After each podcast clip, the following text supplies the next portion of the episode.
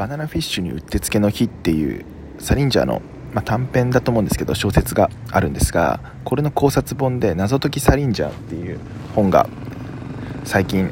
最近でもないかなちょっと前に出たんですよ。でこの本が考察がむちゃくちゃ鋭くてというかあそんな考察の仕方があるんだと、もう僕の読読み方ともう全然違うんですよね。もう一文一文の意味をしっかりと解きほぐしていてあそんなところに持っていくのかというところでですね非常に最近読んだ本の中で興奮しました。サリンジャー好きの方はもうぜひ手に取っていただいてあの読んでもらいたいですね。うん。いやこれ本当いいっす。